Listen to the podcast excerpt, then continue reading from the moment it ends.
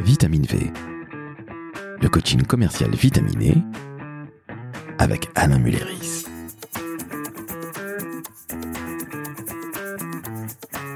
Salut Alain, Bonjour Laurent, ça va?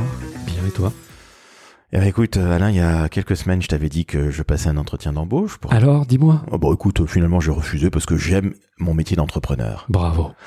Merci, merci, merci. Mais c'était super intéressant parce que j'ai bien évidemment pris tous les conseils de MC Christelle de Foucault, Eh oui, Eh la oui. star. la star, la rosta comme on dit là-bas dans le 9-3. Je vais être plus sérieux un instant. Je suis resté entrepreneur, ça me convient mieux. Oui. Figure-toi que je dois recruter mon premier commercial. En 13 ans de boîte, c'est le premier commercial ou la première commerciale que je vais recruter. Je ne te cache pas, assez bizarrement, que même si, entre guillemets, je suis du côté recruteur, soit disant le bon, le bon côté, et je sais qu'il y a évidemment une pénurie de commerciaux et de commerciales, je suis dans mes petits souliers, Alain. T'aurais pas un petit tips là pour recruter un commercial euh, quelque part, euh, quelqu'un qui fait le même boulot que moi à peu près? Donne-moi des tips. Je, je, je- j'en bafouille. J'ai plus qu'un tips. C'est-à-dire? J'ai- J'ai j'ai quelqu'un qui va t'amener, qui va t'apporter, qui va te faire découvrir ce qu'il faut faire. Mais, mais, mais, mais, mais, mais de qui s'agit-il? Mais de Christelle de Foucault. The Return of MC Cricri? Yes. Bonjour Alain, bonjour Laurent. Salut Christelle. Salut Christelle. Le retour de Christelle de Foucault, la grande prêtresse du recrutement, et justement on va se passer côté recruteur aujourd'hui. Alors Christelle, le recrutement, aider les trouveurs d'emploi à trouver le Graal, c'est ton dada, mais ce qu'on sait moins, c'est que tu as été commercial à tes débuts. Et justement, tu vas donner des conseils pour recruter quelqu'un qui fait du commerce, de la vente, un commercial ou une commerciale. Nous sommes tout oui. Alain, je te laisse évidemment, c'est ton podcast, gérer cet entretien avec la maestria qui te caractérise. Et je vous mets d'emblée une pression d'enfer. Vous avez intérêt à être aussi bon que la dernière fois. C'est dit. On va essayer. Alors, Christelle, est-ce que hum, recruter, rechercher un commercial, c'est forcément rechercher le mouton à cinq pattes? Alors tout dépend du type d'entreprise que l'on souhaite être et de l'image que l'on veut donner. Moi, je dis toujours aux entreprises, attention, le marché a changé, notamment depuis 2020, et on voit un équilibre se faire entre les candidats d'un côté, les entreprises de l'autre, et de plus en plus d'entreprises sont conscientes qu'elles ont du mal à recruter, et elles sont conscientes que les candidats aussi les recrutent. Et donc, c'est dans les deux sens. Donc, un candidat doit vendre son offre de service et une entreprise doit vendre son offre de service à un futur collaborateur.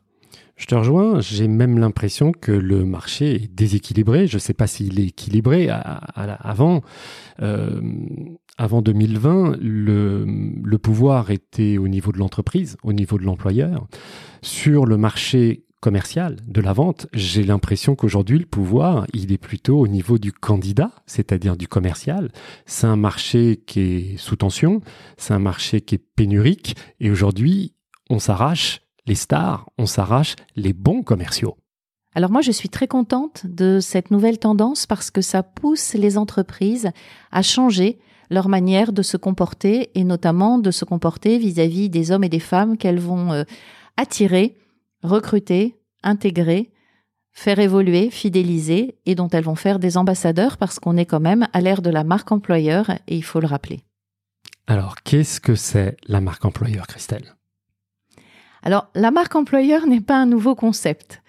Euh, moi, je suis rentrée sur le marché du travail en 87. Dès 90, aux États-Unis, on commençait déjà à parler de la marque employeur. Ce qu'il y a, c'est que euh, la marque employeur, moi, je la vois euh, un peu différemment de la manière dont elle est euh, perçue euh, par les entreprises ou par les experts marque employeur. Pour beaucoup, la marque employeur, c'est l'image d'une entreprise en tant qu'employeur. Moi, je suis une ancienne commerciale. Donc, j'utilise la marque employeur pour faire du business. Et donc, si je devais te donner ma définition, qui est celle que j'ai mise dans mon livre, hein, écrit sur la marque employeur, euh, notamment avec Florence Marty, euh, c'est la suivante. La marque employeur est l'image d'une entreprise auprès de son marché, auprès de ses prospects, auprès de ses clients, non plus au travers de ses produits, non plus au travers de ses services, mais au travers de la manière dont elle va traiter les hommes et les femmes qu'elle va attirer, accueillir, recruter, intégrer, faire évoluer, fidéliser et dont elle fait des ambassadeurs. Donc si je reformule ta définition, ce serait rendre l'entreprise attractive. C'est un peu ça, c'est se dire, avec la nouvelle génération, les nouvelles générations qui arrivent, ils ont d'autres critères de sélection des entreprises. Ils sont par exemple intéressés aux valeurs des entreprises. Moi, j'ai connu le temps où on achetait un produit ou un service à une entreprise sans euh, se poser de questions sur l'entreprise. Ce temps-là est complètement révolu.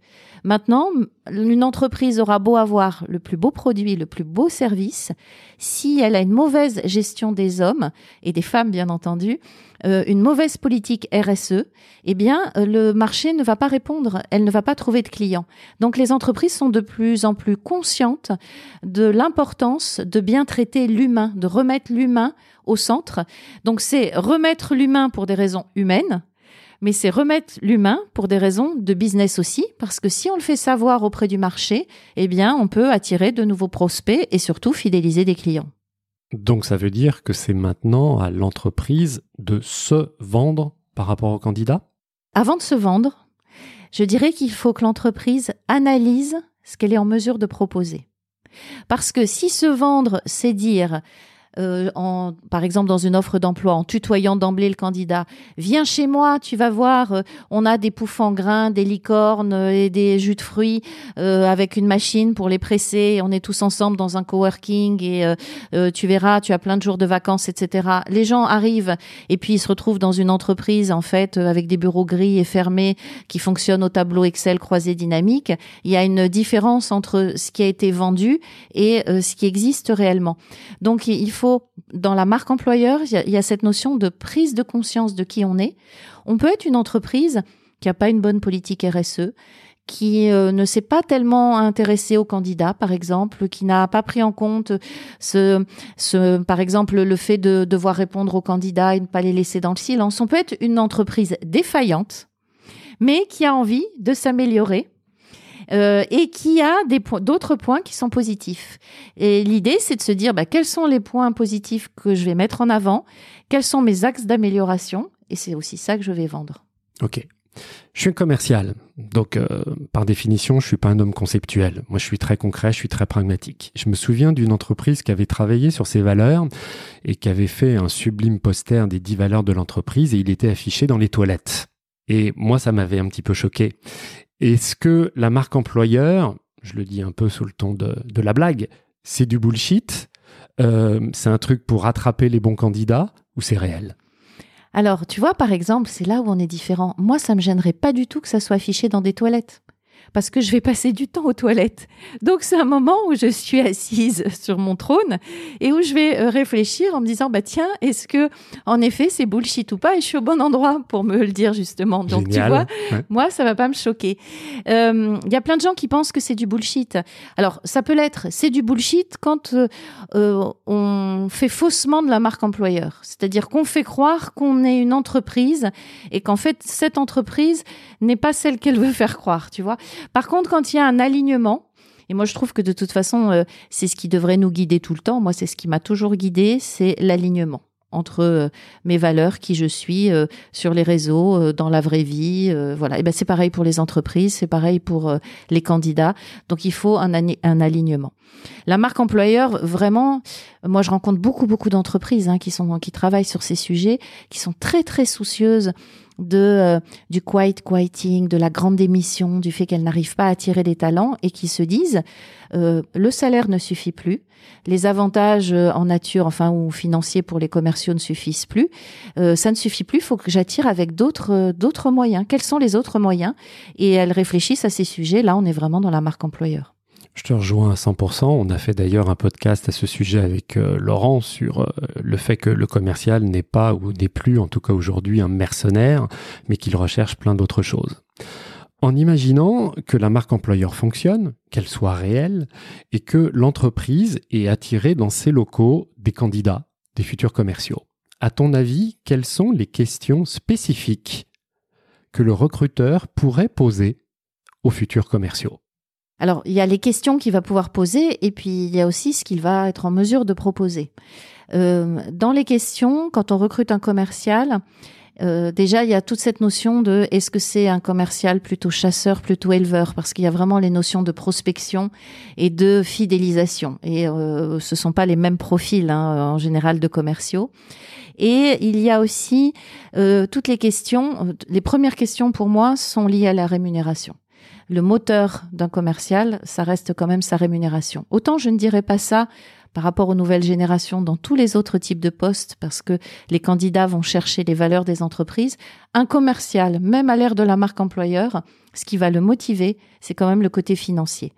Donc, euh, il y a des hum, sociétés qui vont, par exemple, dire je mets un peu, je donne un petit fixe, un gros variable, mais on voit hum, des variables plafonnées.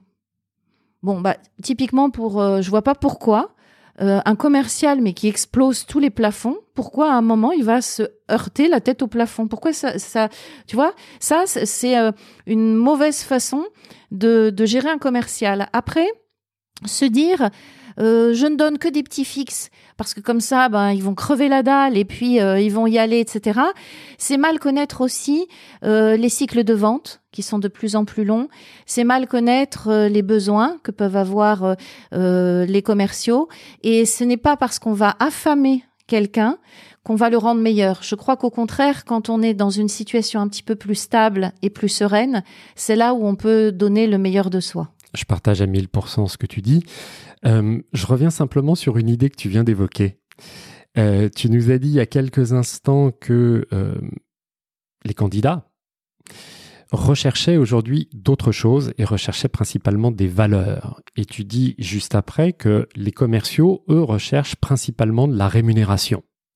Donc le commercial est une race à part alors, c'est un métier à part. Moi, c'est un métier que j'ai adoré. C'est un métier qui est difficile.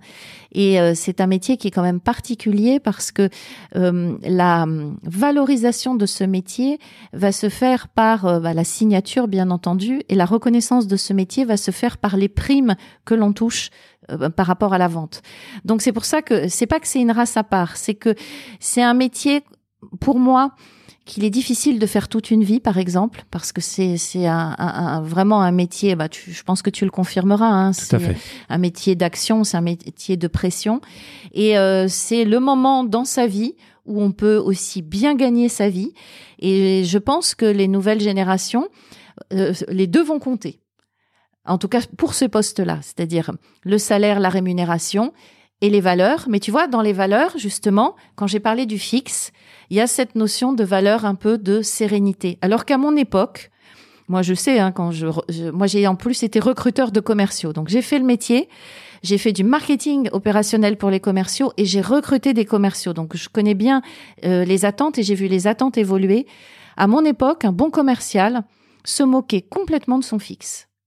Ce qui comptait, c'était le variable, comment il allait l'atteindre, si c'était plafonné, etc., atteignable, c'était vraiment ce qu'il regardait. Euh, à l'époque d'aujourd'hui, justement avec cette notion de valeur, les commerciaux veulent un peu plus de sérénité dans leur vie. Il y a les notions de télétravail, etc. Donc ils vont euh, aussi regarder tout le secteur d'activité, euh, les kilomètres à faire. Ils vont regarder les conditions matérielles. Le bien-être. en fait, le bien-être. Et dans leur tête, pour bien vendre, il faut bien être. Au siècle dernier, j'ai connu des directeurs commerciaux au moment où ils recrutaient des, bah, futurs euh, candidats, des futurs commerciaux qui leur posaient des questions. Et si la personne était mariée, avait trois enfants, avait un chien, avait une maison de campagne, avait surtout des crédits, avait la volonté de changer de voiture, ils l'engageaient en pensant effectivement qu'il y avait une pression financière et que cet homme ou cette femme devait bosser. Aujourd'hui, heureusement, cette notion a évolué. Par contre, je ne suis plus certain qu'aujourd'hui, en 2023, le commercial fonctionne à la rémunération. Certes, c'est un métier qui est encore mieux payé que la plupart des autres métiers, que les commerciaux aiment l'argent, aiment le pognon, ça c'est clair, puisque c'est leur moyen de faire des transactions, euh, ça passera forcément par une transaction financière. Néanmoins, je vois beaucoup de jeunes aujourd'hui qui sont prêts à accepter un job moins bien payé mais par contre qui va correspondre à leurs valeurs. Alors il y a la notion de valeur, mais il y a la notion aussi de valoriser et de valorisation. Je pense que si une entreprise n'est pas en mesure de donner un salaire complètement euh, époustouflant à un commercial, elle a un moyen très simple, humain, de retenir ce jeune, c'est de le valoriser. Et on peut valoriser quelqu'un pas seulement avec l'argent, on peut le valoriser par d'autres choses. Euh, on peut le valoriser en le mettant en avant dans une entreprise, en mettant en avant ses réussites, en lui proposant un plan d'évolution on peut le valoriser euh, en, euh, pourquoi pas, le, filmant dans son quotidien, en le filmant dans, dans ses réussites, en lui proposant d'être un ambassadeur de l'entreprise. Il y a beaucoup de manières aussi de, valoriser qui ne sont pas des manières euh, matérielles, qui sont des manières humaines. Et là, on est typiquement dans des notions de marque employeur. Je te rejoins, ça veut donc dire que pour cette évolution, le management commercial a également fait des pas de géant. Les managers doivent évoluer. C'est fini le manager euh, qui va justement contrôler euh, des tableaux Excel de résultats, etc. Le manager doit connaître le métier de la vente. Il ne doit pas être là uniquement dans le contrôle. Il ne doit pas euh, être là pour condamner. Il doit aussi aider, il doit accompagner, il doit valoriser, il doit faire monter en compétences. Parce qu'un des très gros problèmes que l'on a quand on a recruté des commerciaux qui sont bons, c'est qu'on veut les garder en tant que commerciaux, alors que en fait, eux, ils ont besoin aussi d'évoluer vers d'autres postes, voire de partir de l'entreprise. Et ça, c'est une notion très importante de la marque employeur, c'est de savoir faire évoluer les gens, et c'est aussi de savoir les laisser partir, comme en amour. Bravo. Ah, l'amour. Ah, c'est magnifique. Merci à toi, Christelle, d'avoir parlé d'amour. Alors, je ne vous cache pas que j'ai essayé de vous mettre la pression tous les deux. Vous avez été vraiment au top, mais maintenant, c'est moi qui l'ai. Parce qu'on a parlé de management. C'est plus euh, comme euh, à l'époque des années 80 ou 60. Bref, euh, le management de papa, ça marche pas. Ça ne marche plus. Je suis même pas sûr d'ailleurs qu'il ait, qu'il ait, qu'il ait fonctionné. Parler de valeur, de marque employeur. Dites donc, c'est moi qui ai la pression aujourd'hui pour recruter mon commercial ou ma commerciale. Merci. Je ne sais pas ce que je dois vous dire. Pas de quoi. Au revoir, merci. Bon, trêve de plaisanterie. Je crois que vous avez très bien débroussaillé aujourd'hui la problématique de toutes les entreprises qui doivent recruter des commerciaux. C'est un marché qui est pénurique, il s'est retourné en faveur des candidats. Ça fait quand même assez longtemps que c'est déjà le cas, hein. ça fait une bonne trentaine d'années, j'en ai en tout cas moi toujours entendu parler qu'on manquait de commerciaux. Si vous rajoutez les nouvelles générations, l'envie d'être bien dans son boulot, ce qui est tout à fait normal, hein. l'envie de savoir que oui, l'argent c'est important, et oui, en effet, quand on est commercial, on aime le pognon, oui, ben encore heureux, mais il n'y a pas que ça. Les notions de marque employeur, de management, c'est quand même assez complexe, donc chères entreprises, il va falloir que vous changiez, il va falloir vite changer d'état d'esprit si ça n'est pas encore fait, puisque nous ne sommes plus dans le monde du XXe siècle, nous sommes déjà en 2023 et depuis 2020, comme tu le dis très justement Christelle, ça fait à peu près trois ans, les choses ont changé. Donc merci beaucoup Alain et merci beaucoup Christelle, tu as été au top comme à l'habitude. Merci beaucoup Christelle. Merci à vous deux. Merci à toi Christelle, chères auditrices, chers auditeurs, vous venez d'entendre, je dirais un duo au sommet. Donc vous savez ce que vous allez faire, vous allez mettre 5 étoiles sur Apple Podcast et Christelle 5 étoiles sur Spotify. Quel talent, c'est magnifique, j'ai envie de pleurer. Bon, j'ai une grosse pression, je vous dis à très très vite et on se revoit peut-être, qui sait, qui sait Alain? Qui sait? Avec Madame de Foucault? On sait jamais. On ne sait jamais, chers auditrices, chers auditeurs, on vous dit à bientôt, ciao ciao. Bye bye. Au revoir à tous.